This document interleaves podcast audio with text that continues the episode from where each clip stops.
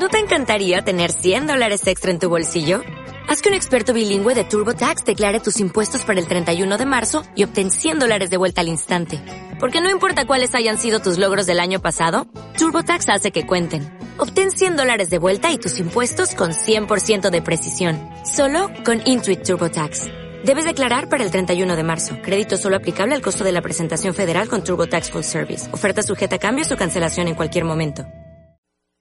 En el tiempo dos corazones coinciden e inician una trayectoria que les llevará el resto de los días.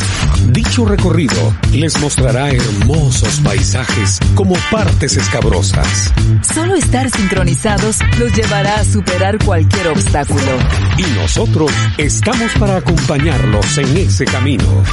Bienvenidos a una emisión de Sincronizados Radio. Buenas tardes, queridos amigos. Qué gusto estar nuevamente en esta cabina.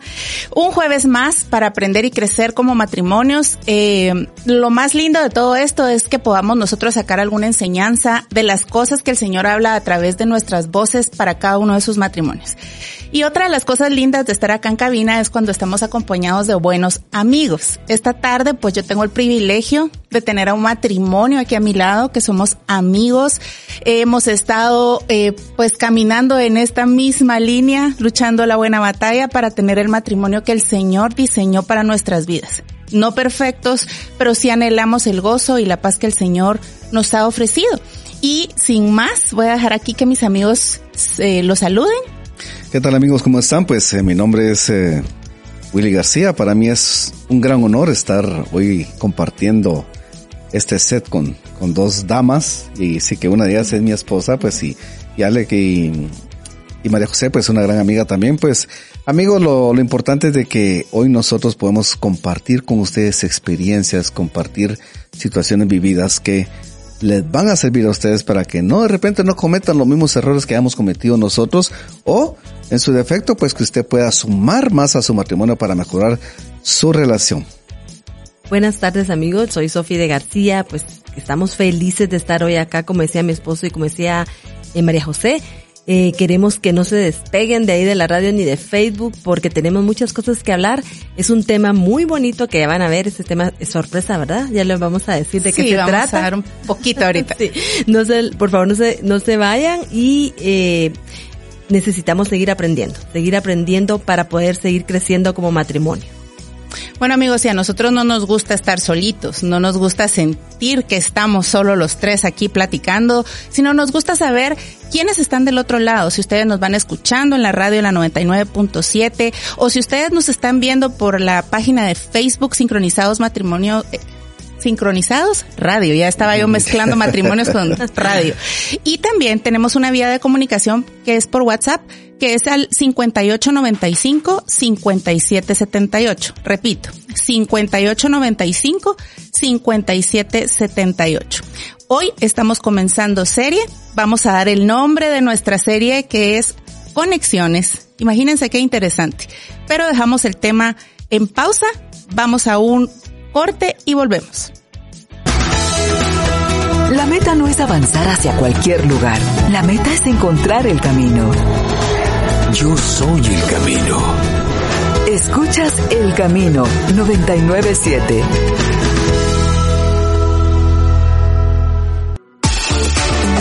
En nuestro Facebook encuentras contenido que transforma. Búscanos como El Camino 997.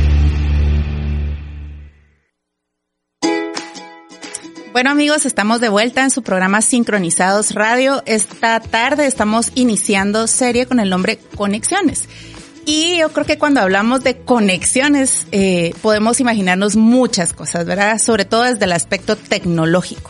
Pero esta tarde nosotros vamos a enfocar toda esta serie en las diferentes eh, formas de intimidad que debemos de tener como matrimonios, ¿verdad? En este caso vamos a hablar esta tarde de la intimidad verbal.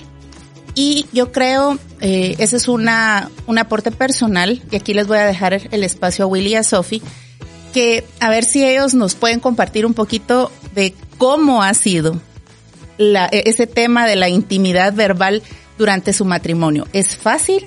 ¿Es difícil? ¿Lo han logrado? ¿No lo han logrado? A ver, ¿verdad? Y ustedes también en casa, si tienen algo que compartirnos, bienvenido. Aquí nosotros lo leemos. Bueno, pues amigos, de veras, eh, así como se oye la intimidad verbal, ¿verdad? Ustedes, y, y podríamos, yo creo que lo podríamos en- enmarcar en varias fases, ¿verdad, Sofía? La fase de recién casados, la fase donde ya uno pues está algo más madurito, la fase ya con hijos adolescentes, donde nosotros pues hemos descubierto errores que hemos cometido en esa parte de la intimidad verbal. Y que si dejamos tiempo sin resolverlo, eso nos puede llevar a un conflicto. De hecho, yo creo que vivíamos más eh, con problemas antes porque no sabíamos cómo llegar a esa intimidad verbal. Así Y que hoy, gracias a Dios, pues ya tenemos, tenemos esa luz que nos ilumina para poder ser eh, más intencionales en la intimidad verbal. Sí, no, no ha sido fácil, así lo decimos, porque no somos perfectos, ¿verdad, amigos? En nuestro matrimonio. Eh, ha, ha sido un poco difícil con el tiempo, lo hemos ido logrando, porque esto así es, se va logrando con el tiempo, la comunicación va siendo más clara eh, con tu cónyuge, así lo hicimos nosotros, y ya no hay tabú, ¿verdad? Porque es que cuando se habla de esto, ¿verdad, María José? Eh, eh, ahora se habla así, muy como claramente hasta acá en la radio, pero antes no nos hablaban nada de esto. Y nuestros antepasados pues no hablaban de esto, nuestras abuelas, nuestra, nuestra mamá, entonces nosotros estábamos tal vez en ese mismo camino, pero las cosas han cambiado, hemos abierto los ojos y esto nos ha ayudado a, a hacer esos cambios en nuestro matrimonio y también con nuestros hijos.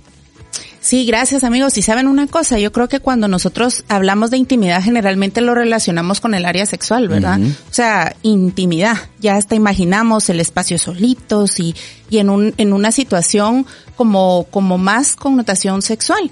Y realmente esta tarde lo que nosotros queremos compartir con ustedes es la importancia, el porqué de esa importancia de saber nosotros tener un espacio para una intimidad de diferentes tipos. Esta tarde va a ser verbal y vamos a seguir así durante todo este mes. Y hablando de este mes, antes de dejar a mi amigo Willy, que nos va a compartir un hermoso testimonio, queremos felicitar a esta hermosa radio que permite que nosotros ¡Eh! podamos llegar hasta ¡Bravo! donde ustedes están, que estos micrófonos el Señor los utiliza con ese, con esa sintonía que ustedes tienen para que podamos crecer. Y estamos celebrando el sexto aniversario de El Camino, la 99.7, y nosotros que somos parte de este equipo estamos felices. Sí, bravo. Y felices, esperando felices. y confiando en Dios que puedan ser muchísimos Muchos años más. años más con ustedes. Amén. Y entonces, eh, quiero compartirles a través de aquí, mi querido amigo, un testimonio que nos ha llegado y que se adapta perfectamente a lo que nosotros queremos expresar el día de hoy. Así es, amigos, quiero comentarles eh, acerca de este testimonio de nuestro amigo Roger. Y él cuenta pues que dice él, llevamos 11 años de casados y ha sido un camino de aprendizaje. Y aunque hoy estamos muy bien, quizá la comunicación ha sido de las batallas más difíciles que hemos librado. Como esposo y hombre del hogar, no siempre aprendí a comunicarme. Es decir, jamás lo aprendí, indica ahí Roger. Y eso generó en mi esposa una frustración tremenda. Ya en la desesperación tuvimos que entender que debíamos de reaprender de nuevo. Dejar atrás esas valijas viejas que, así, que habíamos aprendido en nuestras familias y aprender todo. Todo de nuevo.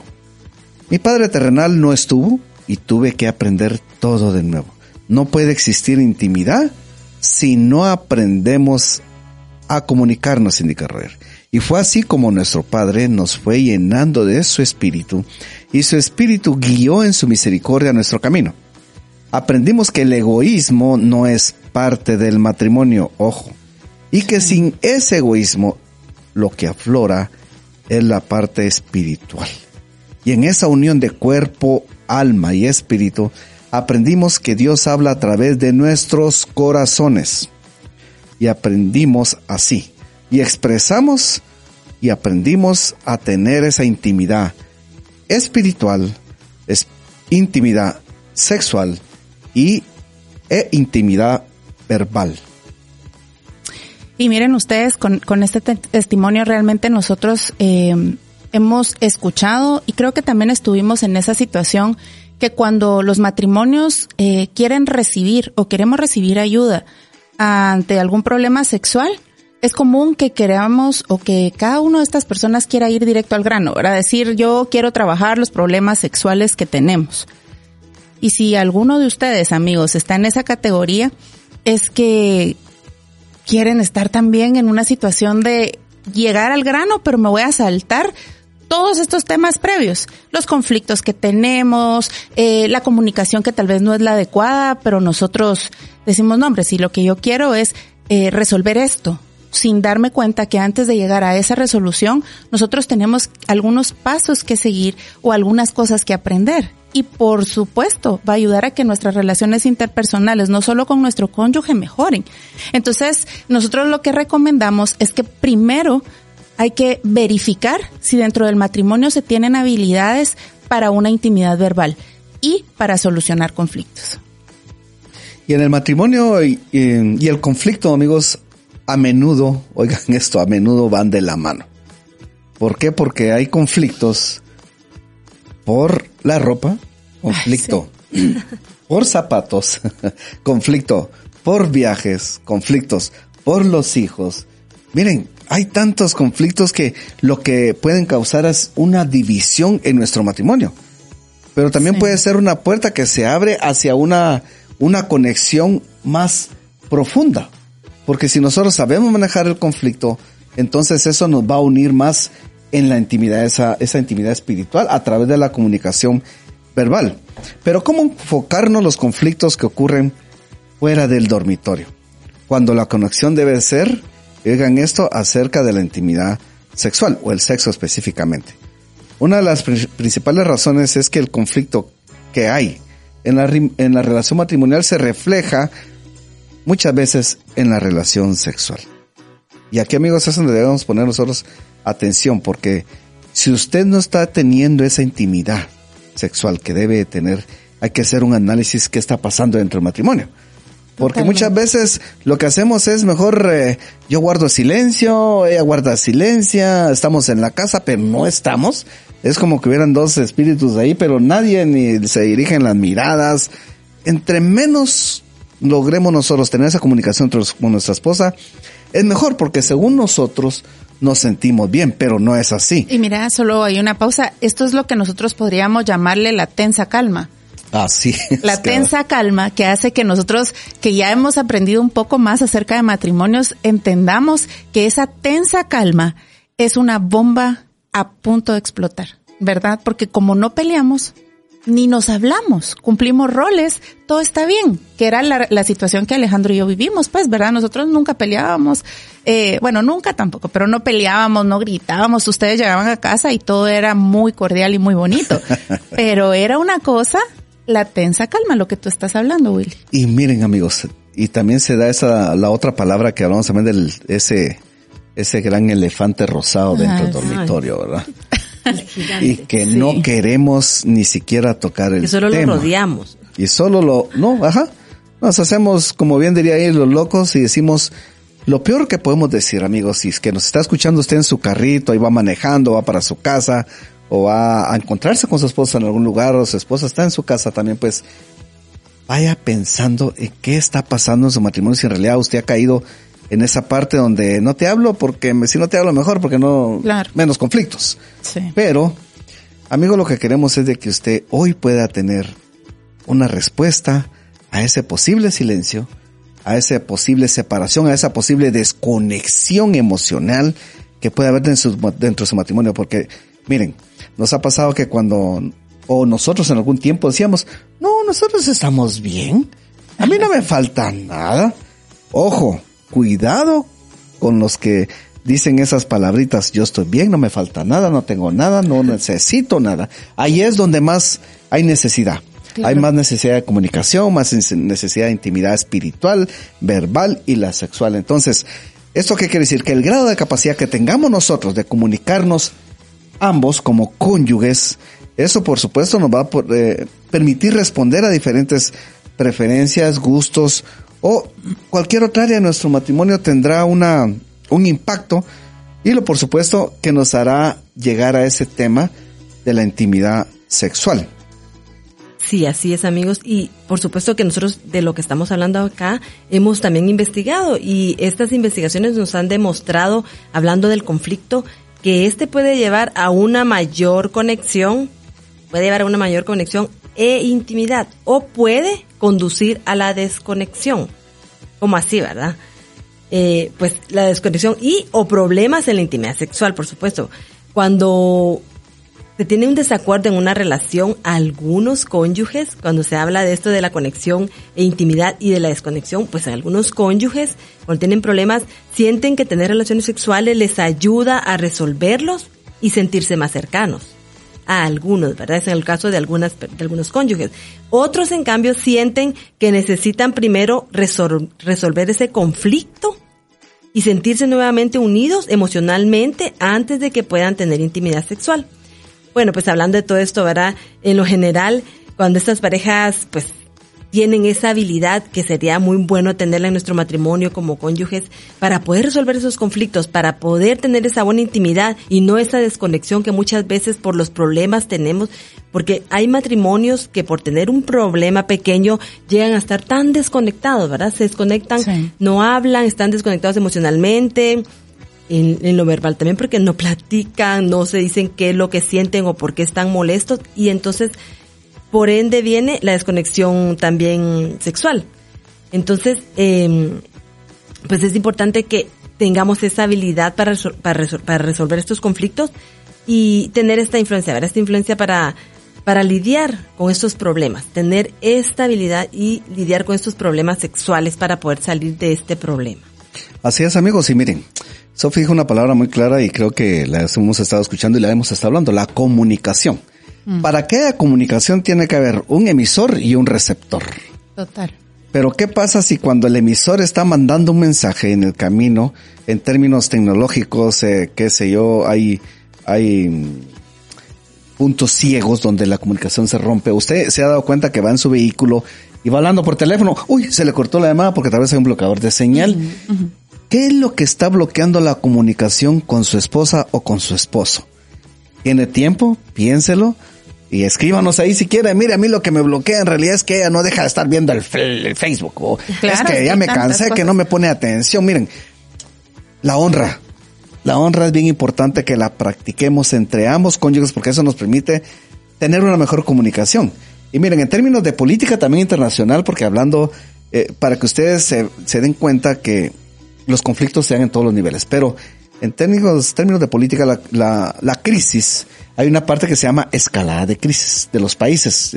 Hablando Rusia, Ucrania, por ejemplo, hay escalada y hay desescalada de crisis. Lo mismo sucede con nuestro matrimonio. ¿Cómo nosotros desescalamos la crisis? ¿La queremos desescalar o queremos escalarla más? ¿Hasta qué punto queremos llegar nosotros dentro de nuestro matrimonio? ¿O no? O bueno, nos, como dicen aquí, me siento mi macho y no me bajan de aquí. Y yo tengo la razón y nadie me la quita, ¿verdad? Ustedes entonces, ¿qué nivel de conflicto es problemático? Para mí puede ser hecho el, el de verlo del teléfono, para otros puede ser una mirada de su cónyuge, una mirada que, que como matrimonio nos conocemos tan bien que ya sabemos qué miradas nos afectan o qué miradas nos molestan de nuestro cónyuge. Algunas parejas pueden tener un conflicto muy serio y aún, oigan esto, y aún así mantienen una relación sexual saludable. O sea, el hecho de tener esa relación sexual no quiere decir que no tengan los conflictos, como bien lo dijo antes Sofi, pero otros dicen que no, no pelean. Ojo, lo que hablábamos antes, que miren, yo nosotros no peleamos, no nos pasa nada. Puede sonar también, ¿verdad? Por fuera, pero sin embargo, las parejas con pocos conflictos pueden sentir los mismos sentimientos que tienen las parejas con graves conflictos. O sea, en, dentro del matrimonio, por supuesto, los conflictos, conflicto es conflicto. Llámele usted como, póngale cualquier nombre, pero es un conflicto. Y, y, ¿qué es lo que tenemos que tratar de ese nivel de evitación de, puede caer en ese distanciamiento, esa falta de cercanía. Miren, tan bonito que estar uno cerca de su, de su esposa, ¿verdad? Ustedes platicar, pero cuando yo me siento con el, en el sillón, con mi, el control remoto, cambiando la tele, eh, allá en la otra habitación, Bueno, pues miren, siéntese juntos, vean algo que les guste a los dos, platiquen, salgan al parque. Miren, tantas cosas que pueden ser para encontrar esa cercanía. Porque esa cercanía nos va a ayudar a tener ese nivel de intimidad verbal. Y otras parejas, por supuesto, pueden tener constantes conflictos, pero de baja intensidad. Porque hay conflictos o nosotros les podemos llamar también pequeños desacuerdos que los podemos resolver así de rápido.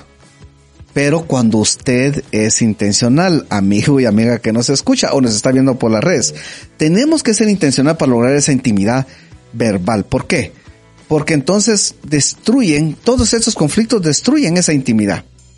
Los conflictos graves y también hay conflictos y ojo, esos conflictos agresivos que resultan en múltiples daños dentro de la personalidad del cónyuge y dentro del mismo matrimonio y puede extenderse incluso hasta los hijos.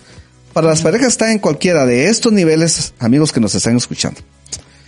Es importante entender ese deseo de ser comprendido en medio del conflicto. Miren, eh, los, nosotros los hombres a veces nos cuesta un poquito más porque decimos, es que no, mi mujer no me comprende. ¿Cuántas de ustedes lo han dicho? Yo no sé, a mí de repente me pasó en algunas oportunidades que con Sofi decía, es que Sofi no me comprende, hombre, pero en realidad no era que no me comprendiera, yo no estaba siendo intencional en comunicarme con ella. Así que comencemos por concentrarnos en algunas habilidades y aquí vamos a hablar con, con, con Sofi y con Majo, pues algunas, eh, habilidades que debemos de tener en, dentro de la, de la resolución de saludable de conflictos. Y la primera es buscar la comprensión, deshacerse del dedo acusador, esforzarse por tener empatía y otro pues darse una pausa. Así que empecemos por favor con... Claro, y miren, las razones por las que vamos a ver estas eh, habilidades para resolución saludable de conflictos es porque los conflictos son los principales causantes de que no tengamos una intimidad verbal. ¿Por qué? Porque no aprendemos a solucionarlos, porque no tenemos una adecuada comunicación o preferimos no decirlo para no tener conflictos en teoría. Y realmente es lo que decíamos. O sea, si no lo hablamos, si no lo exteriorizamos, si no lo sanamos, si no lo expresamos, es conflicto. E, es, así porque vamos a tener actitudes con nuestro cónyuge que definitivamente no vienen basadas en amor y en respeto, sino vienen con, sentimientos que no vienen de Dios. Resentimiento, enojo, amargura, eh, orgullo, soberbia, tantas cosas que el enemigo aprovecha ese espacio que nosotros estamos permitiendo dentro del matrimonio para que nosotros en nuestro corazón alberguemos todas esas cosas que lo único que van a hacer es distanciarnos. Y no va a haber una intimidad verbal y mucho menos otras, ¿verdad? Estamos empezando hoy con esta importante porque es como el pilar fundamental para que podamos ir avanzando y creciendo como matrimonios. Y como decía Willy, la primera es buscando la comprensión. Y miren, en Proverbios 4.7 dice, aunque te cueste todo lo que tienes, obtén comprensión. Y esto eh, implica que nosotros durante una discusión de verdad podamos tener como matrimonios una verdadera comprensión. Y esto eh, decimos, bueno, entonces eso quiere decir que todo lo que haga yo tengo que entender porque como hay que ser obedientes, hay que comprender, pero el Señor nos pone una advertencia. O sea, a menudo nosotros confundimos el hecho de entender y validar el punto de vista de nuestro cónyuge y a dejar que se salga con la suya. O sea, de eso no se trata. Nosotros no estamos diciendo dejemos pasar todo, no importa lo que haga, cómo lo haga. No, ¿verdad? Porque Dios no era lo que tenía en mente.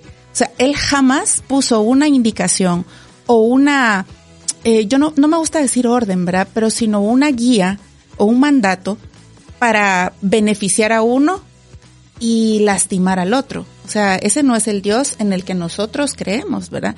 El Padre de nosotros es un Padre bueno y Él lo que hace es, sabe cuáles eran nuestras debilidades y cuáles eran nuestras dificultades como mujeres y nos mandó a dominar esa área.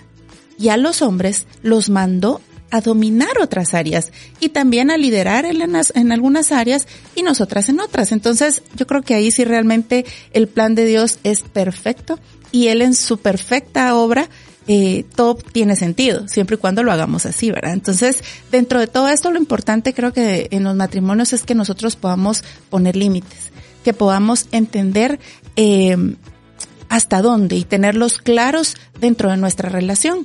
Porque poniendo límites claros, nosotros podemos evitar entrar en conflictos, si hay amor y si hay comprensión, por supuesto. Entonces, aquí hay algunos eh, pasajes bíblicos en los que nosotros podemos eh, aferrarnos, ¿verdad? Cuando nosotros querramos eh, entender cuándo decir sí y cuándo decir no. Por ejemplo, eso lo podemos ver en Mateo 5:37, cómo y cuándo decir la verdad. Podemos verlo en Efesios 4:15 y también cómo lidiar con alguien que está siendo hiriente con sus palabras. Y aquí Proverbios aconseja, no respondas al necio según su necedad, o tú mismo pasarás por necio. Miren esto tan interesante, eso está en Proverbios 26.4. Y entonces nosotros, eh, cuando eh, nuestro esposo o nuestra esposa, en el caso de los varones, va molesto o herido, enojado por algo hacia nosotros, ¿qué es lo que nosotros debemos hacer? Y la Biblia nos manda a ser humildes y a aceptar ser corregidos. Y todo esto el Señor lo menciona en Proverbios 12.1, ¿verdad? Dios nos llama a buscar la comprensión. La escritura menciona anteriormente en Proverbios 4.7 dice que lograr tener comprensión puede costarte todo lo que tienes. Y ahí, pues yo no sé, Sofía, ¿tú qué pensás? O sea, cuando el Señor nos dice, el tener, el tener eh, comprensión puede costarte todo lo que tú tienes. ¿A qué se refiere? O sea, realmente, ¿qué pueden decir de eso? ¿La vida? ¿De qué está hablando? ¿El dinero? ¿Qué es lo que el Señor nos manda, verdad? O sea, dejar a un lado tu, tu, tu yo por estar en el lugar de otro. o sea, yo creo que estamos hablando un poco ahí acerca de la empatía, ¿verdad? Y del amor hacia nuestro cónyuge de una manera incondicional. Entonces, eh, comprender a alguien realmente es, eh, a veces es complicado, ¿verdad? Y nosotros, para hacer eso posible, tenemos que dejar a un lado nuestro propio yo y considerar a nuestro cónyuge como mejor que nosotros. Cada uno debe velar no solo por sus propios intereses, sino también por los intereses de los demás. Y acá cuando uno dice que veamos a nuestro cónyuge mejor que nosotros, yo creo que algunos van a decir que están hablando en la radio, pues, o sea, si realmente, y mi autoestima, y mi validación, y el valor que el Señor me está dando, pero fíjense ustedes que nosotros aprendimos en cursos y en talleres que cuando tú das el 100%, que cuando tú das ese 100% y ves a tu cónyuge como, como tú quisieras que te trataran, como tú quisieras que te hablaran, como tú quisieras que te perdonaran, las cosas funcionan de una manera hermosa, ¿verdad amigos? Así es, y cuando estamos dolidos es fácil decirlo, ¿verdad, María José? Como tú decías, eh, sentirnos nosotros, eh, queremos rápido acusar, queremos rápido defendernos. Nosotros no, eh, no nos esforzamos por comprender muchas veces a nuestro cónyuge.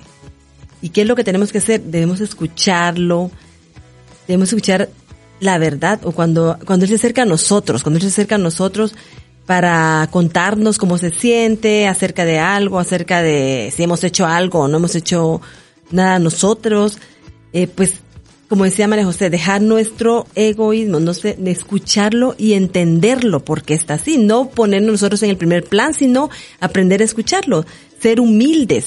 Generalmente cuando alguien nos habla, pues nuestra mente comienza a dar vueltas y ¿qué es lo primero que hacemos? Justificarnos, rectificar, hacemos las rectificaciones, nos defendemos y queremos hacer todo lo siguiente.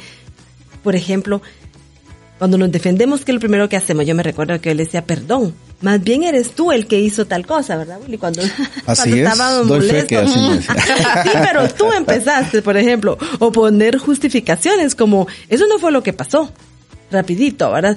O, no quise decir eso, yo quería decir, empezamos. Eso suele que nosotros los hombres somos los que más decimos, es que yo no te quise decir eso, tú no entendiste mal, lo estás agarrando por otro lado. sí, o decimos, o tratar de arreglar lo, lo, dicho o hecho, y decimos, bueno, entonces, ¿cómo quieres que lo diga? Eh, y no me explico, o acaso no me entiendes, y empezamos a decir ese, ese, ese montón de palabras y, y empezamos a alegarnos, a ponernos así a la defensiva, y qué es lo que pasa, que aquí crece más esto. Estamos pensando en nosotros, no en la otra persona. Buscamos a veces disculparnos o calmar a nuestro cónyuge, pero sin entenderlo realmente. podemos decir muchas veces o hemos dicho, no sé si algunos que están escuchándonos eh, se van a identificar, hemos dicho, oh, lo siento, no quise decir esto, pero ya lo dijimos, o lo estamos diciendo solo del diente al labio, no lo estamos haciendo de corazón. Entonces, estas respuestas son tan normales, ¿verdad? Pero déjenme decirles que también son un obstáculo, un obstáculo que, que se interpone en ese proceso de ser verdaderamente capaces de escuchar a alguien y poder comprenderlo.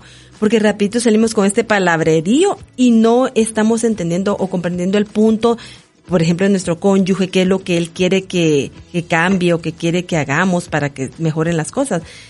Es posible, ¿verdad? Que, que en nuestro, en nuestro propio dolor, muchas veces cuando estamos lastimados, pues también surja cuando nuestro cónyuge acuda a nosotros algo que está sintiendo y no lo quiera decir. ¿Y qué es lo que hacemos muchas veces? Pues nosotros rápido estamos pensando en nosotros y no estamos atendiendo lo que él nos está diciendo. Puede ser tentador que quiera, que querramos muchas veces dedicar, dedicar esta mayor parte de nuestro tiempo a preparar nuestra respuesta. Estamos ya pensando cuando nos está hablando qué vamos a hablar y cómo nos sentimos, pues está bien eh, muchas veces que todo esto, pues estos pensamientos que nosotros tenemos, que logremos sacarlos y hablarlo, pero de una forma positiva, ¿verdad? Todo lo que tenemos en nuestra cabeza, no ignorarlo tampoco porque ahí es donde podemos resolver los problemas, ir comunicándonos, aprender a comunicarnos y, y no dejarlos ahí abajo, ¿verdad? Guardarlos bajo la alfombra, como se dice, sino hablar y, esto nos va a ayudar a seguir eh, progresando para poder resolver algún conflicto o para esta intimidad verbal que necesitamos tener. Así es amigos, así que ustedes que nos están viendo, nos están escuchando y tienen ahí a la mano eh, su chat, converse con nosotros, cuéntenos, ¿qué le ha pasado a usted de esas palabras que mencionó Sofi? ¿Por cuánto han pasado? Porque miren, yo aquí de veras, eh, yo creo que de este tema lo hicieron pensando en mí.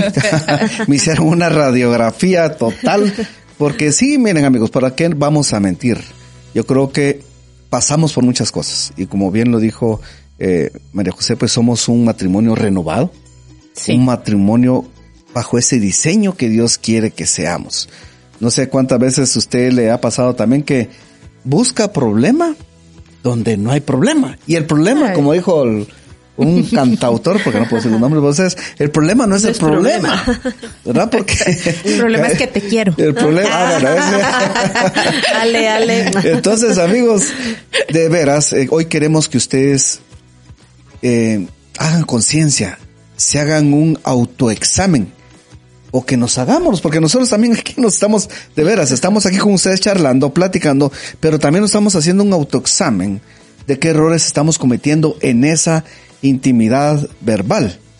Y miren ustedes, el, en lugar de a veces, muchas veces, en lugar de soltar o, o reprimirlo, recomendamos eh, colocarlos en un instante virtual. Lo que yo decía Sofía, esos, esa parte de los conflictos que están frente a nosotros, ¿va? O muchas veces decimos dejémoslos de, de un lado. Pero al dejarlos de un lado, usted dice, ahí lo dejé, pero ahí está. O sea, usted deja como que deja un botecito de agua, ahí lo voy a dejar, ahí, hay que se quede y sigo y regreso, cuando regreso, ahí sigue. Entonces el conflicto ahí va a seguir si usted no logra entablar esa comunicación con su cónyuge. Tal vez usted ha tenido problemas, tal vez usted ha tenido un pequeño conflicto o un gran conflicto de cualquier índole amigo o amiga que nos escucha. Hoy es el día, hoy esta tarde, les pedimos de que usted llegue a su casa, hable con su esposa, logre esa intimidad verbal, resuelvan cualquier, oíganme esto, cualquier diferencia, porque todo tiene solución. Así es. Pero siempre ore, pídale a Dios que le dé la dirección antes de llegar a su hogar para tener las palabras adecuadas, las palabras de amor que necesita para transmitirle a su esposa que tal vez cometió un error, que estoy equivocado y que la amo con todo mi corazón. Miren esas palabras tan lindas. Uy, uy, ya les están dando. Ya me puse emocionante. Aquí ya nos están dando, pero hasta clases. Hasta clases. No, pero hagámoslo, amigos. Miren, espero que ustedes sean intencionales como yo trato de ser intencional, porque no somos perfectos.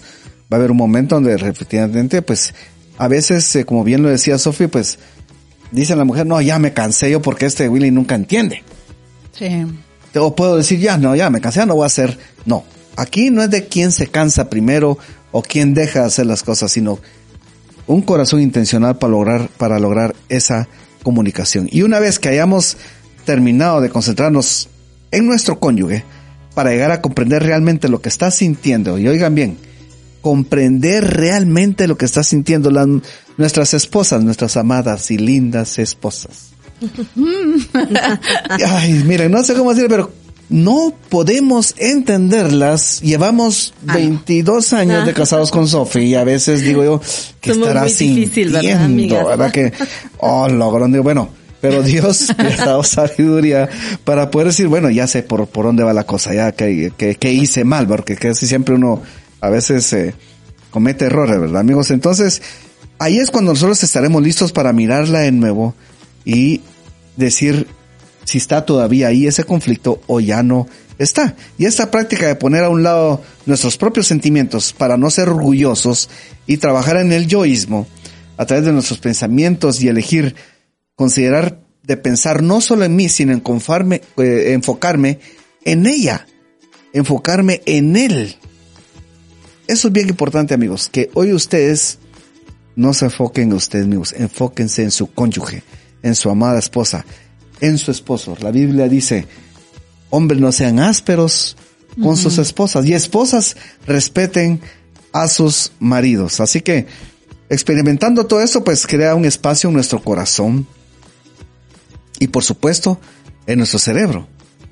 Porque cuando el cerebro está caminando de una buena forma y lo dirige hasta nuestro corazón, nuestras actitudes van a cambiar. Sí, claro. Y nos va a hacer ser más intencionales.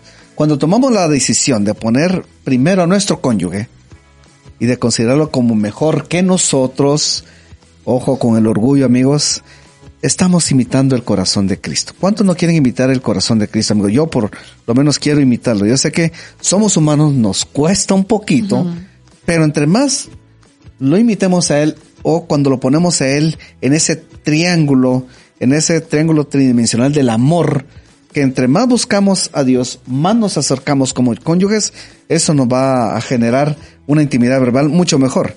Y la escritura continúa en la actitud que todos debemos de tener o de ser como Cristo. Y dice en Filipenses 2, 5 y 7, cuando decides poner a tu cónyuge primero poniendo a un lado tus propias cosas para entenderlo, estás imitando a Jesús.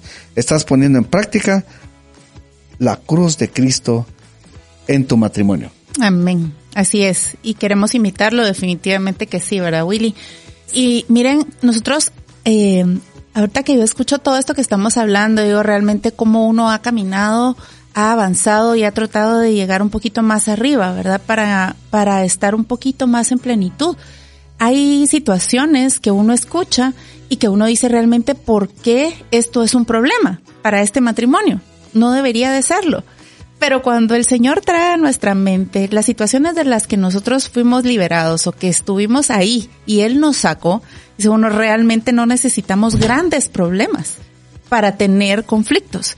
Tenemos, a veces son pequeños problemas eh, o pequeñas situaciones sistemáticas dónde dejan la taza, cómo está la ropa, por qué te maquillaste así, no me avisaste, cosas de todos los días que se van acumulando, que se van acumulando y que logran en nuestro corazón generar distancia.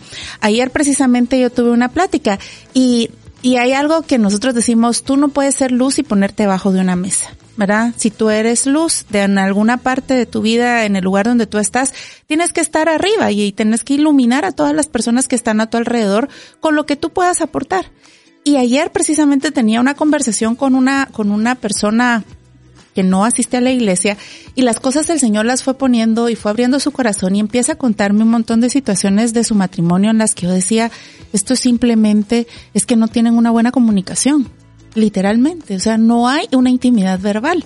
Y los ha llevado a unos conflictos ustedes que dice uno realmente tiene sentido lo que está pasando y ustedes viviendo esta situación no la tiene. Y si ustedes amigos que nos están escuchando están atravesando por eso, porque no se ponen de acuerdo, porque son situaciones, es que él no cambia es que él no cambia. Llegamos al segundo punto de estas habilidades para tener una buena eh, habilidad, dice que para que nosotros podamos tener una intimidad verbal. ¿Y cuál es esa? Deshaciéndonos del dedo acusador. A la gran, ahí sí el Señor me confronta y yo Nos creo que confronta. muchas, muchas mujeres eh, tenemos este problema, ¿verdad, Sofi? Así es. Casi siempre justificamos las cosas porque tú me hiciste o porque tú no hiciste. Y el Señor nos dice, ok, quítate de eso. No es la forma que tú tienes que pelear esta batalla, ¿verdad? Y en Isaías 58, 9, 11 dice, si desechas el yugo de opresión, Pongan atención esto, escuchen bien, si van en el carro, pónganle un poquito más de volumen. Si nos están viendo ahorita, paren de cocinar y vean lo que estaba diciendo el Señor en Isaías 58, 9, 11 y dice, si desechas el yugo de opresión, el dedo acusador y la lengua maliciosa, si te dedicas a ayudar a los hambrientos y a saciar la necesidad del desvalido, entonces brillará la luz en las tinieblas y como el mediodía será tu noche. Qué hermoso. El Señor te guiará siempre, te, te saciará en tierras resecas y fortalecerá tus huesos. Serán como jardín bien regado, como manantial cuyas aguas no se agotan. Amén. Si el Señor promete esto para mi vida, yo le digo, gracias, papito. Yo lo quiero. Yo quiero sentirme como un jardín que está todo el tiempo regado.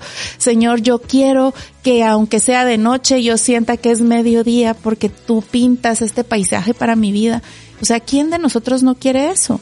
Y Él es claro. O sea, Él nos dice, ¿verdad? ¿Por qué tienen conflictos? ¿Qué estorba en estas situaciones? ¿Verdad? Y es una de esas el dedo acusador. El Señor nos habla que en sí el conflicto este del dedo acusador es yo sí, pero tú, ¿verdad? O tú sí, pero yo. O sea, siempre justificando o anteponiendo eh, que yo estoy haciendo esto porque tú lo provocaste. Y ahí solo para, porque me gustó esa parte, sí, pero tú. Y, y aquí yo le agregaría algo por esa memoria histográfica que tienen las damas. Sí, pero tú en 1998 a las 5 de la tarde, Sí. estando en el parque. Sí, Pero ustedes, ah, Así es, perdón. ¿verdad? Es eso. Yo, yo decía eso que decía Willy eh, en un taller, acuerdo que hablábamos acerca de la libreta, decía, nosotros todo lo anotamos, ¿verdad? Es que tú hiciste ta, ta, ta, y llevamos un orden cronológico Un de diario. cada falta. Yo decía, Señor, hasta que un día me dijo el Señor, ajá, y si yo llevara uno- una libreta así, pero tuya, ¿cómo estarías delante de mí? Ay, Dios mío, dije yo, no, mejor somos a- especiales, ¿verdad? Para ver Altar. los defectos o para ver cómo actúa nuestro cónyuge, pero no nos miramos nosotras. Definitivamente. Y ustedes, este dedo acusador puede ser de tantas formas, ¿verdad? Puede ser verbal, puede ser interno, pueden ser gestos, ¿verdad? Que nosotros, eh, ah, una mirada despectiva, una boca, un no te veo, ¿verdad? Un ignorar, ¿verdad? La forma de que nosotros culpabilizamos o acusamos, atacamos o lo que sea dentro de nuestro matrimonio puede ser de diferentes formas. Y saben, nosotros tenemos la promesa de que el Señor nos va a guiar. Él nos va a guiar, Él nos va a satisfacer esas necesidades que nosotros creemos que tiene que, que satisfacerlas nuestro cónyuge. Nosotros vamos a poder caminar por un sendero bien iluminado como Él nos lo promete, pero debemos de hacer cosas. Y algo que el Señor este año ha estado trabajando mucho, creo que en todos los matrimonios, es la obediencia.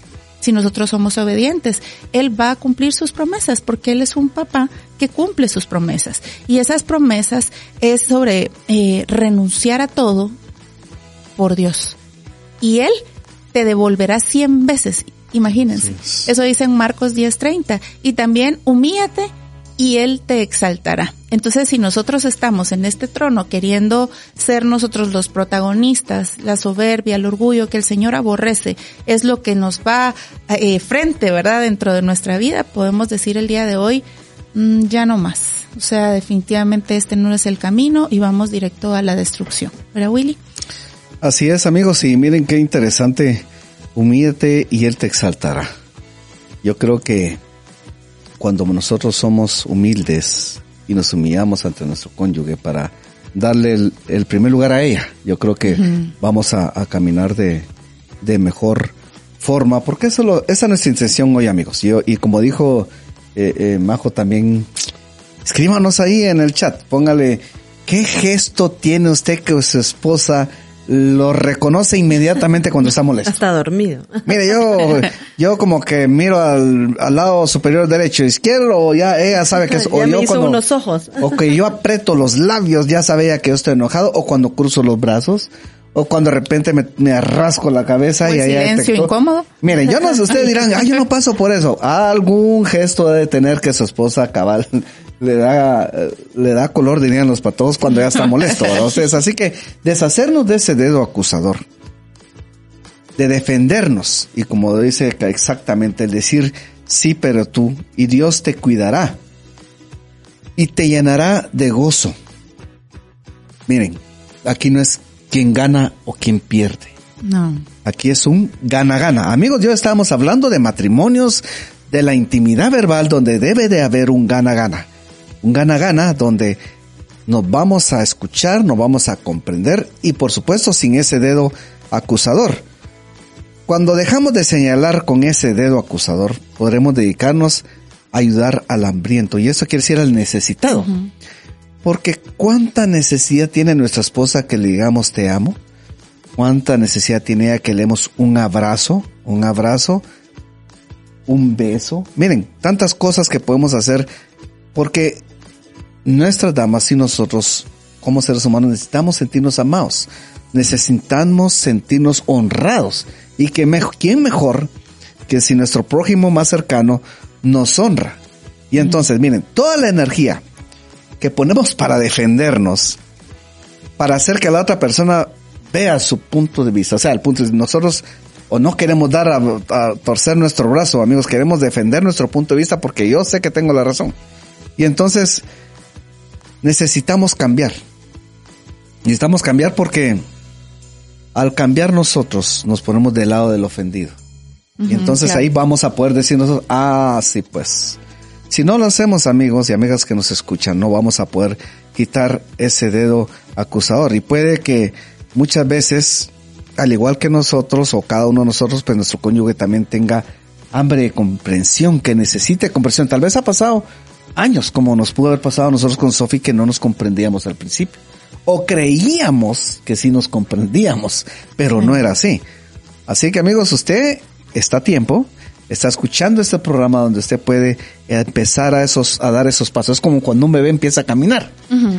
Después usted ya va a correr, pero no en el sentido de correr sino literal, sino que va a entender y comprender a su esposa por lo que esté pasando, por esa necesidad, porque todos estamos llenos de esa necesidad. Y Dios, por supuesto, estando en ese triángulo perfecto, Él nos va a llenar con esa parte, por, y entre más lo hagamos, más consecuentes seamos con ella, pues esto pues se va a revertir en más comprensión, en más comunicación.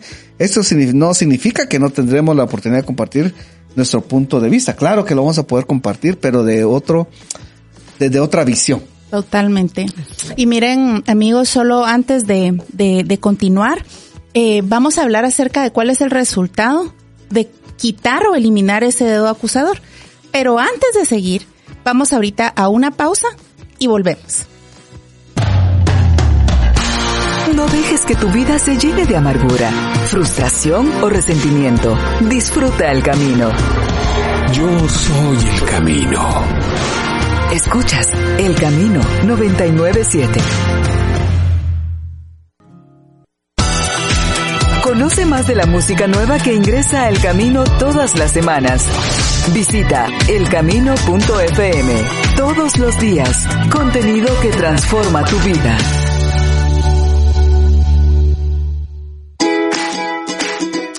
Buenas noches amigos, estamos de vuelta en su programa Sincronizados Radio en nuestra serie Conexiones. Esta tarde hemos estado hablando acerca de la intimidad verbal y vamos a continuar con eso, pero queremos antes de empezar a, a entrar en, en las, en las cosas que nos interesan muchísimo más, que son puntos importantes para anotar, vamos a ver quiénes de ustedes están con nosotros. Vamos a, a, a esperar a ver a nuestros amigos de la 99.7, de Sincronizados Radio, que aquí tengo yo, y tenemos a nuestro querido amigo Mario Castillo en sintonía, a quien le mandamos Eso. un gran abrazo. Saludos, Marito. Saludos. A Ale de Marroquín, que nos manda muchas bendiciones y saludos. También tenemos saludo especial para Gaby López, que también nos está sintonizando.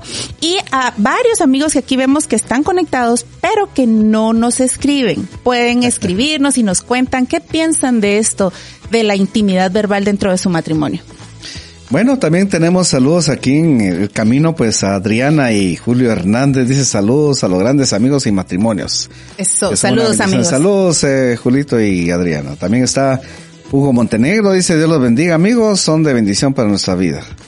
No solo transforman matrimonios, sino que transforman generaciones. Amén, así es. Y rompen cadenas generacionales. Está Merari Najarro y Héctor Solís desde Costa Rica. Saludos Uh, amigos a, a Costa Rica. Qué alegre que nos estén escuchando. Eh, comparta ahí con nosotros. Ponga, mire ahí, ahorita que estamos a, aproveche ahorita que puede desahogarse y que y puede llegar a esa O intimidad decir verbal, cosas lindas, ¿verdad? También. Y luego también tenemos a Ana de Barrera, lo está viendo, dice, ah, sí, Ana Barrera de saludos, tío. Ah, es una de mis sobrinas. Saludos, saludos, Fabi. Saludos a Fabi. Eso.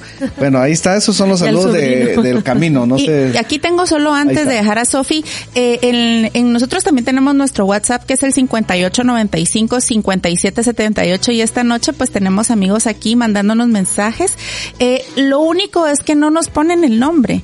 Entonces solo vemos el número, pero igual Dios los bendiga amigos, nos, nos desean bendiciones, buenas noches y eh, también eh, aquí preguntan cómo hacen para escuchar los programas de radio. Entonces, eh, todos estos programas se quedan subidos en la página del Facebook Sincronizados Radio y ahí ustedes pueden ver eh, todos los programas desde hace años, ¿verdad? Se puede ver. Entonces, la repetición del programa en la radio es el día jueves y viernes de 9 a 10 y media de la noche y el día sábado también a las 10 de 10 a 11 y media de la noche. Entonces ahí pueden escuchar el reprise en la radio y también en nuestra página de sincronizados podemos eh, tener los videos, ¿verdad? Que es para la gente que nos está viendo. Gracias amigos por su sintonía.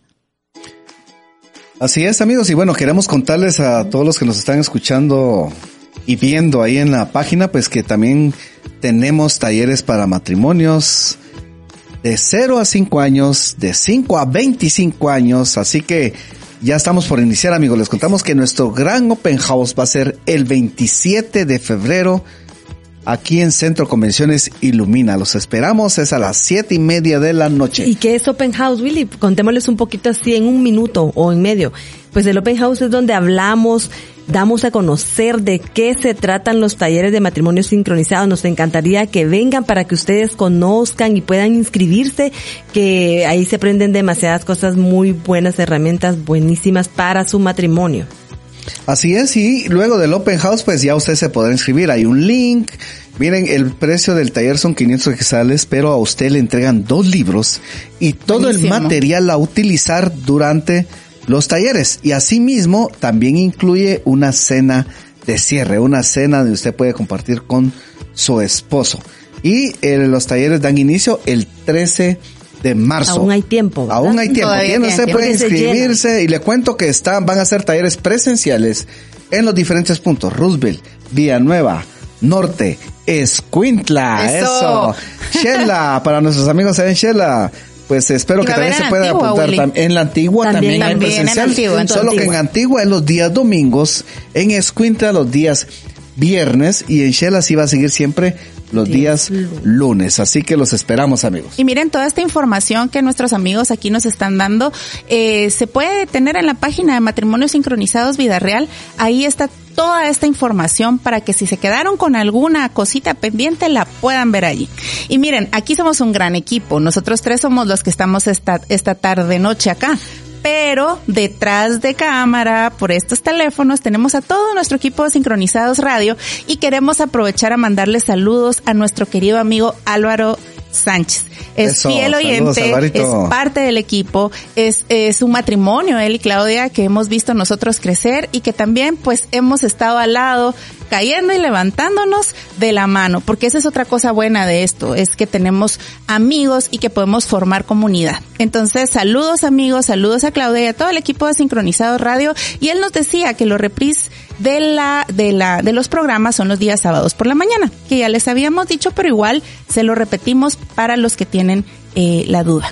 Otra cosa importante que les queremos comentar, ya para regresar, es algo que vamos a decirles así como más fiu fiu. Save the date. O sea Eso. que si no entendieron, Hay que- hay que eh, tienen que guardar ese día, que es el 23 de febrero. Vamos a tener nosotros nuestro primer evento, ¿verdad, Willy? Así es. Del año de matrimonios es Conquista tu matrimonio. El 23 de febrero a las siete y media de la noche vamos a tener nuestro evento multipuntos. Y saben qué es lo más bonito, aparte del crecimiento y todo lo importante que esto trae, es que es gratuito es gratuito. Entonces, como bien dice Sofi, ya tienen la información, solo vayan a la página y se pueden inscribir porque también los cupos se llenan. ¿Verdad, amigos? Así es, y también recordarles que también tenemos punto en Villanueva, perdón, se me pasó por alto. Sí, es que somos. Ah, es que somos multipuntos, entonces, entonces también Villanueva va a estar ahí con el 23 de febrero, Save the Date, y con los talleres también para matrimonios. Así que no espere más y, e inscríbase, amigo. Así es. Y entonces, amigos, estamos eh, en nuestra serie Conexiones esta tarde hablando de intimidad verbal. Y antes de ir a una pausa, nosotros estábamos hablando de la importancia de deshacernos del dedo acusador. Y decía eh, Sofi, realmente, ¿cuál es el resultado cuando nosotros eliminamos ese dedo acusador? Y en Isaías 58:11 el Señor nos dice, serás como jardín bien regado, como manantial cuyas aguas no se agotan. Y esto es lo que Dios quiere crear en nuestros matrimonios. El conflicto puede hacer que nuestros matrimonios se conviertan en esas tierras desiertas que nosotros en muchas y múltiples ocasiones hemos atravesado. Y sobre todo, no solo creo que son tierras desiertas, sino tierras vacías, ¿verdad ustedes? Y nosotros, eh, si, seguimos señalando con ese dedo acusador, podemos eh, ser ese factor importante en producir ese resultado que nuestro matrimonio siga siendo ese desierto que nosotros pues no queremos ni anhelamos, ¿verdad? Pero nosotros queremos esta tarde decirles que en Dios tenemos un jardín hermoso que Él desea, creó y diseñó para cada uno de nosotros. Así Amén, así es. Y es el jardín que todos anhelamos en nuestro matrimonio, ¿verdad? Bueno, y el tercer punto es esforzándose por tener empatía. Bueno, en última instancia, pues, el ¿qué es empatía? Empatía es ponernos, eh, eh, sentir lo que siente el otro, ¿verdad? Eh, ponernos a la par del otro, en este caso de nuestro cónyuge. Y el objetivo de cada una de las habilidades anteriores, pues, que hemos aprendido, eh, para todos los que nos están oyendo, es importante sentir empatía por tu cónyuge. La empatía es ese pegamento podemos llamarlo así acá, que no se les olvide, es ese pegamento que hace que las relaciones sexuales íntimas sean satisfactorias. ¿Por qué? Porque yo estoy sintiendo lo que siente mi cónyuge, estoy pensando como él piensa y de esta forma nos vamos a comprender. No hay un egoísmo. Miremos el ejemplo que Dios pone, ¿verdad? Cuando ellos sufrían, Él también sufrió en Isaías 63.9. Y luego miremos también la palabra donde dice muchos versículos donde nosotros podemos aprender. Nos dice, mira el mandato que Dios nos da. Lloren con los que lloran. Imagínense, hay que más empatía, ¿verdad? El ejemplo de Dios para nosotros es lo que tenemos que seguir, ese ejemplo. No vamos a ser perfectos, como decía Willy, pero vamos a buscar esa perfección en el Señor. Dios es un Dios de compasión, lo dice Corintios 1.3. Así es amigos que los invitamos a que sean empáticos en su matrimonio, que sean empáticos con su cónyuge para poder tener una relación como, como Dios manda. Ese matrimonio del reino, como nosotros llamamos muchas veces acá, ¿verdad Willy? Así es amigos y miren, Cristo nos llama a tener compasión y empatía por los demás. Y aquí miren, podemos hablar, por ejemplo, yo sé que muchos se van a identificar ahorita que me están escuchando, tener compasión por su vecino o por su vecinita, ¿verdad? tener compasión por esas personas. Miren, Dios fue tan, tan grande en, en, que Él sabía muy bien de qué íbamos a padecer nosotros. Entonces, necesitamos ser compasivos, tener empatía y mucho más dentro de, dentro de nuestro matrimonio. Puede ser mm, bueno, puede ser muy difícil hacerlo, especialmente cuando la persona eh, quiere que nuestra empatía esté o está bastante molesta con nosotros. Nosotros queremos hacerlo, pero cuando está tan molesta, no podemos generar nosotros muchas veces esa empatía. Sin embargo, ese es el corazón de Dios, compasivos y empáticos. Y este es el llamado que hace que cada uno de nosotros, los que estamos aquí, y ustedes que nos están escuchando, él es bondadoso con los ingratos y malvados. Oigan esto, ahí es Lucas 6:35 dice, bondadoso y también con los ingratos y malvados. y nos llama a imitarlos.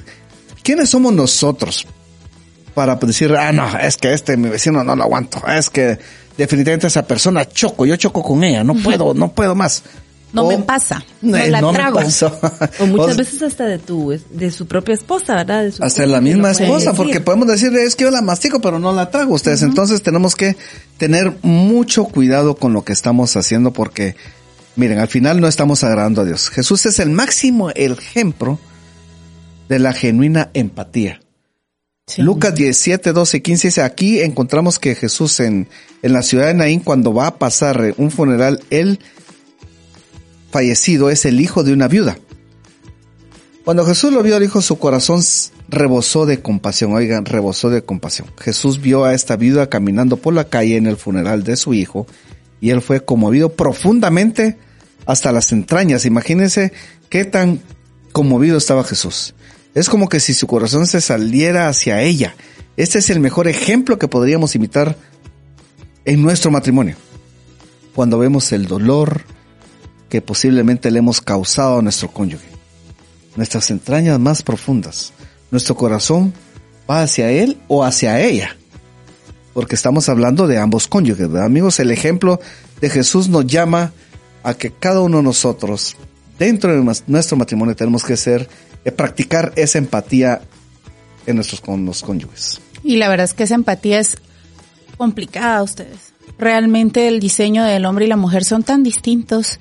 Pensamos diferente, actuamos diferente, hormonalmente somos distintos. Entonces realmente si nosotros no tenemos la empatía que el Señor nos está eh, mandando y nosotros ponernos en el lugar de Él, o ustedes, caballeros, ponerse en el lugar de nosotras ante ciertas situaciones o a diferentes eh, momentos, ¿verdad? Que atravesamos en la vida, nosotros no vamos a poder validarlos.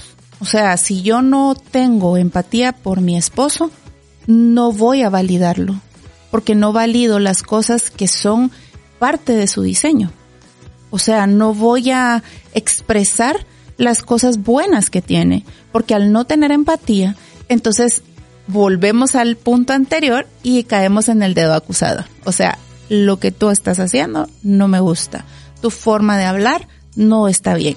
Las cosas que decís o cómo lo decís a mí no me gusta. Entonces, eh, yo creo que este tema de la empatía es algo que podríamos tal vez hasta hacer un programa, ¿verdad? Ustedes y claro. desmenuzarlo y poner ejemplos de nuestra vida diaria, de las cosas en las que nosotros queremos que nuestro cónyuge haga lo que yo quiero como yo quiero y no como a él le hace bien o como él se sienta bien.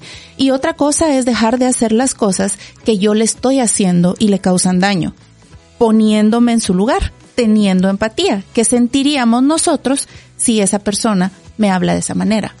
o me desvalida de esa manera. Entonces, ahí pues una reflexión, ¿verdad? Yo creo que podemos tener un punto de oportunidad para, para ver cómo estamos nosotros eh, creando un ambiente sano o un ambiente tenso de nuestro, dentro de nuestro matrimonio. Y uno de los puntos o cuarto punto para tener estas habilidades de resolución de conflictos es eh, dándose una pausa. Yo creo que aquí suena, suena todo bien bonito, eh, que nosotros podamos escuchar y hablar aquí con mis amigos de la empatía y todo eso, pero ¿qué haces cuando estamos o cuando estás tú en el calor de un momento tenso con su cónyuge? A ver, De tirar los platos. No, ¿verdad?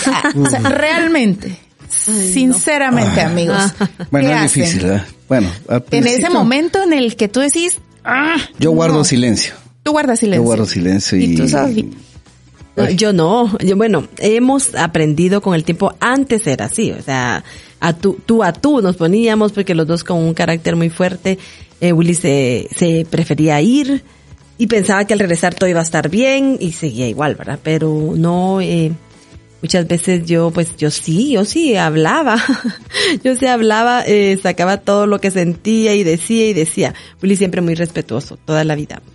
Imagínense ustedes. Y ahí en ese momento tenso lo que menos hay es empatía. Ah, sí. no. Es, que, Ah, sí. es que es bonito hablarlo, como lo dices tú, pero en pero, realidad o sea- llegar a esa parte, dice que solo Dios le puede ayudar a hacer un empate. Estamos en ese uno llega a momento- esa plática, esa conversación donde empezás a- y te decís, te dimes y dirés entre los dos, porque eso llega a pasar. Estás en ese estás momento tenso, tenso, y uno problema. pensando en la comprensión y la empatía. ¿Qué dicen, Ah, amigos? A ver, cuéntenos aquí en la página y en el chat. Pero sí se logra. si eso es así o si realmente es lo alejado de nuestras realidades, ¿verdad? Porque aquí nosotros hablamos puede.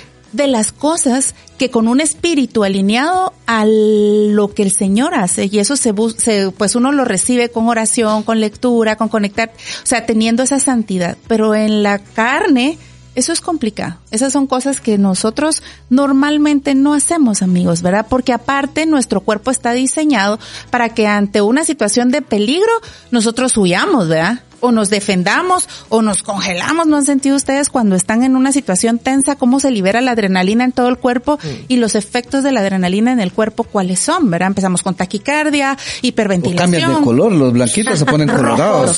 sudoración, algunos congelados literalmente, cambia la temperatura corporal, o sea, fisiológicamente hay un montón de cambios. O sea que el cuerpo en sí está diseñado para defenderse y para huir, ¿verdad? Y si nosotros no podemos eh, entender que debemos de tener esa pausa que estamos hablando ahorita, lo más seguro es que vamos a tener en ese momento una situación de conflicto y va a haber tensión, va a haber una situación en la que vamos a tener pues separación, ¿verdad? En algún momento. Entonces, como nosotros como parejas debemos aprender a tomar pausas para esperar y adquirir cierto control sobre estas respuestas antes de que se produzca demasiado daño. Porque aparte también se, yo no sé si la palabra adecuada es adormece o se, se la, la mente, ¿verdad? O sea, hay momentos, hay gente que cuando está muy enojada eh, es agresiva. Hay personas y después dicen no no recuerdo Y ahí por qué. empieza también la falta de respeto, ¿verdad? Y eso lleva a más cosas, es más, es más conflicto. Así es. Así es. Entonces, tomar ese descanso, recuperar el control de nuestro cuerpo, puede que nosotros necesitemos tomarnos ese tiempo para poder respirar. Eso ayuda muchísimo. Y para poder nosotros poner otra vez a nuestro cerebro en modo, eh, resetearlo, ¿verdad? En modo paz y tranquilidad. Y aquí quisiera leer algo que puso nuestro amigo uno. Dice, sí, cabal me ha sucedido que mi esposa me está cuestionando alguna situación y no le pongo atención, sino que estoy pensando cómo debatirle o cómo responderle.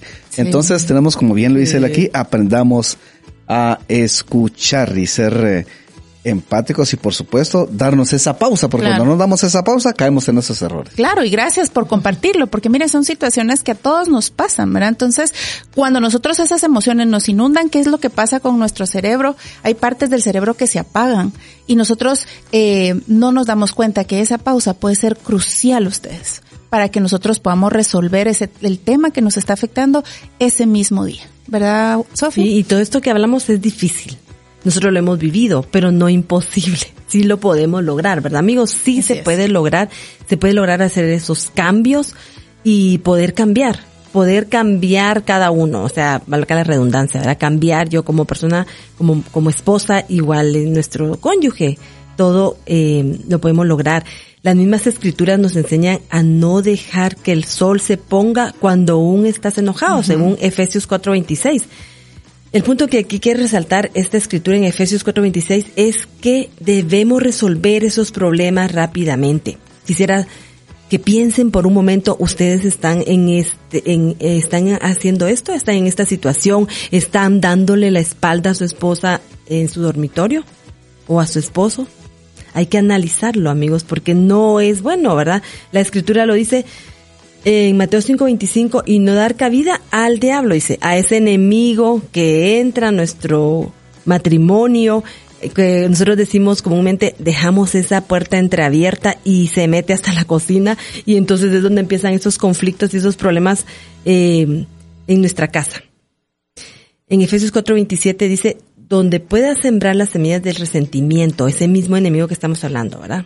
Se empieza ese resentimiento con nuestro cónyuge, empezamos con estos conflictos que venimos hablando, que no los podemos controlar muchas veces.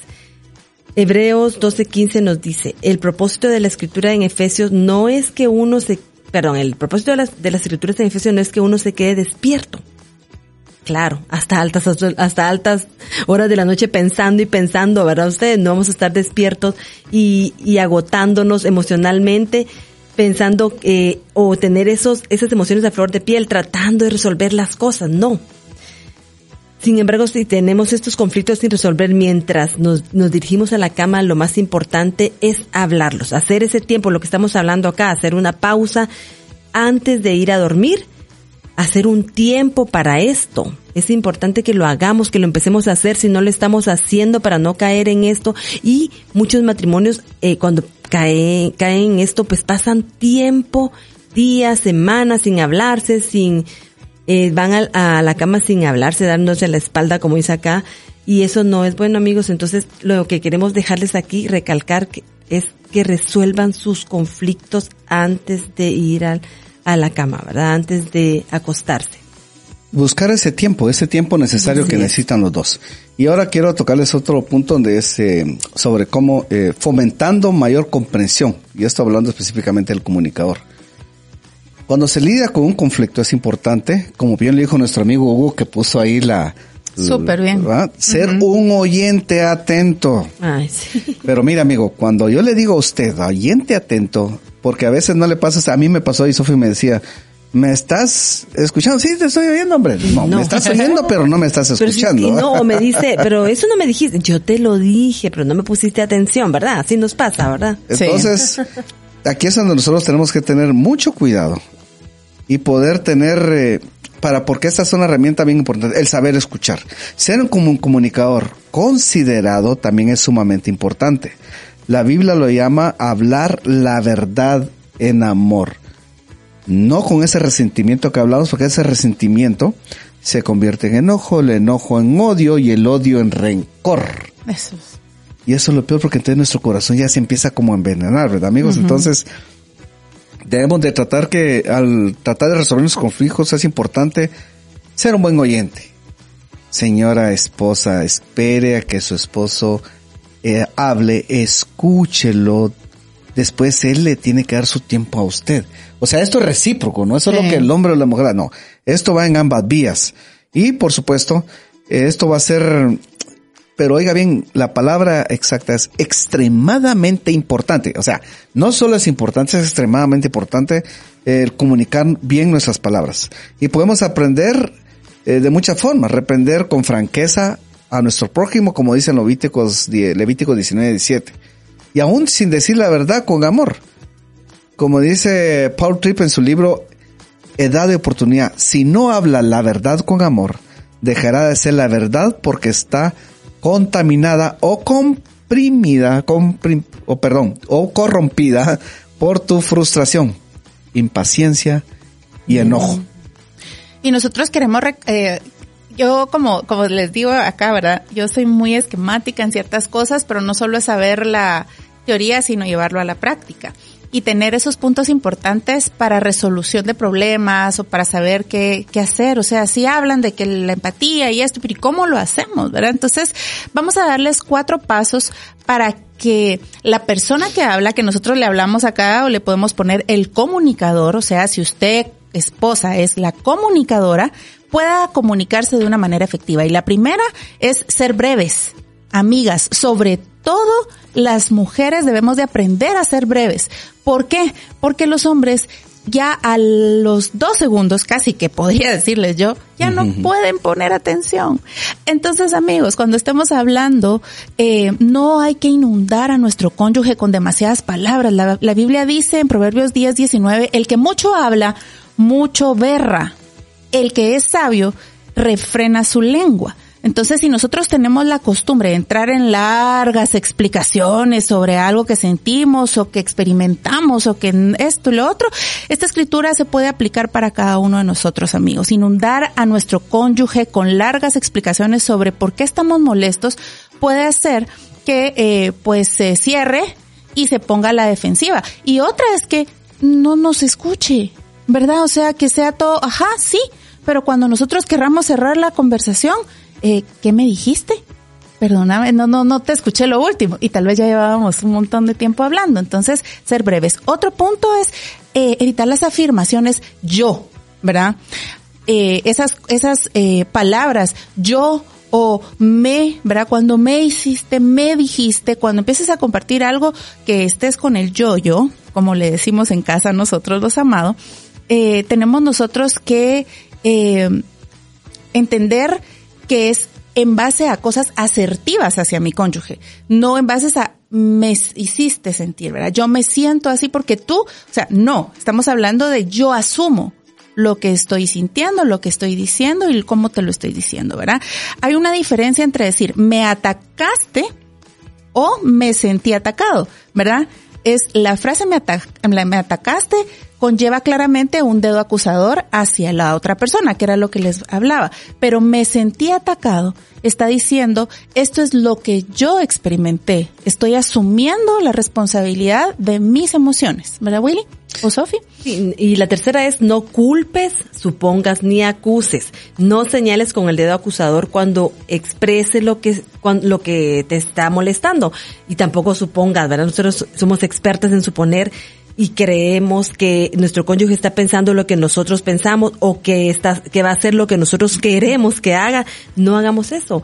Eh, recordemos que el propósito, el por qué estamos compartiendo o por qué estamos platicando es, eh, es este, cambiar, ¿verdad? Es cambiar esa conversación, que la conversación tenga un, un fruto.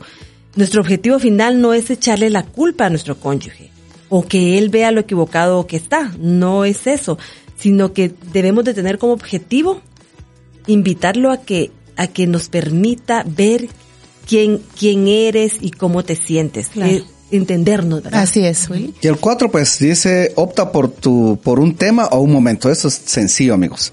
Comparte sobre, sobre el tema solo un momento o una inquietud a la vez, no todo. Muchas veces queremos abarcar muchas cosas y aquí lo recomendable es un momento o una inquietud a la vez. Y miren ustedes, sentirnos conectados y saber que tu cónyuge se preocupa lo suficiente como para querer saber cómo cómo te sientes con respecto a ciertas cosas o algunos factores o algunas situaciones eso realmente marca la diferencia en las relaciones y no solo las relaciones interpersonales o, en esta intimidad verbal, sino también en las relaciones sexuales con nuestro cónyuge. Y tener esa relación sexual íntima también nos ayuda a tener o experimentar esa plenitud dentro del matrimonio la validación, amigos. La validación es fundamental, ¿verdad? Porque es importante que aunque haya un conflicto, nosotros eh, deberíamos de, de, de aprender a manejarlos de una manera sana, ¿verdad? Asumiendo ese rol de validación para poder nosotros entender cómo funciona esto, también podemos mencionarles cuatro pasos, ¿verdad? O algunos pasos. Y el primero es, repite lo escuchado. ¿Verdad? Como un espejo, repite o parafrasea lo que oyes, ¿verdad? Es una comunicación reflexiva. Entonces, ah, ok, esto, esto es lo que, lo que yo dije y cuando uno ya salió del, de la molestia y del momento, yo creo que lo podemos escuchar con diferentes oídos ustedes. Haz preguntas, obtén información preguntándole a tu cónyuge sobre lo que sintió y experimentó. Confirma, comunicación, es importante. Hay que comunicar lo que entiendes y compruebas si entendiste bien. Como decía Sofi, no supongamos. Expresa empatía. Expresa que lo comprendes compartiendo tu propia experiencia ante esa situación y el resultado de todos estos procesos que finalmente estamos, eh, Willy, te voy a dar la palabra para que tú cerres, ¿verdad? Bueno, definitivamente amigos de que mm, todo esto, vez tengamos esa intimidad verbal, esa intimidad espiritual, vamos a lograr a tener esa intimidad sexual. Así que eh, queremos concluir con ustedes, pues definitivamente de que nosotros somos imperfectos, somos dos personas imperfectas queriendo tener un matrimonio perfecto. Así es. va, va a ser difícil, pero lo vamos a, a lograr, amigos. Así que eh, ustedes traten de ser intencionales y por supuesto, al hablar de sexo, pues eso va a tener un final donde cada uno, después de haber conversado, sin intencional, pues los resultados se van a ver y usted va a tener una mejor relación con Dios y con su esposa y su esposo. Así es. Y Sofi, te voy a dar unos segundos para que te despidas, amiga. Bueno amigos, pues eh, qué bueno que estuvieron escuchándonos y no, pongan en práctica esa intimidad verbal en su matrimonio y que Dios esté en medio de ese matrimonio para que todo camine bien. Así es amigos y queremos recordarles las cuatro habilidades para que nos queden frescas en la mente, ¿verdad? Para que podamos nosotros resolver esos conflictos y eso es lo que estamos pasando hoy en casa, buscando la comprensión, busquemos la comprensión, intentemos entender y que nos entiendan. Tratemos mujeres, hombres de no tener ese dedo acusador, no estar constantemente, si el Señor no nos acusa, Él nos perdona y ya, no tenemos nosotros por qué hacerlo. Esforcémonos por tener empatía, por hacer sentir a los demás como nos gustaría que nosotros nos, nos hicieran sentir y dándonos una pausa si hay una situación de conflicto en nuestro hogar. Y bueno amigos, el tiempo como siempre decimos se nos hace corto. Fue un gusto y un privilegio estar esta tarde en esta cabina compartiendo con ustedes y con muy buenos amigos. Y queremos recordarles que todos los jueves a las cinco y media de la tarde, este es su programa, el programa Sincronizados Radio para Matrimonios, en donde vamos a escuchar cosas que tal vez ese día el Señor quiere hablar a nuestro corazón. Queremos darle las gracias también a Rodri en Controles, que sin él allá nosotros no podemos llegar hasta donde ustedes están. Feliz tarde amigos. Dios los bendiga. Bendiciones. En el tiempo dos corazones coinciden e inician una trayectoria que les llevará el resto de los días. Dicho recorrido les mostrará hermosos paisajes como partes escabrosas. Solo estar sincronizados los llevará a superar cualquier obstáculo. Y nosotros te hemos presentado Sincronizados Radio. Hasta la próxima.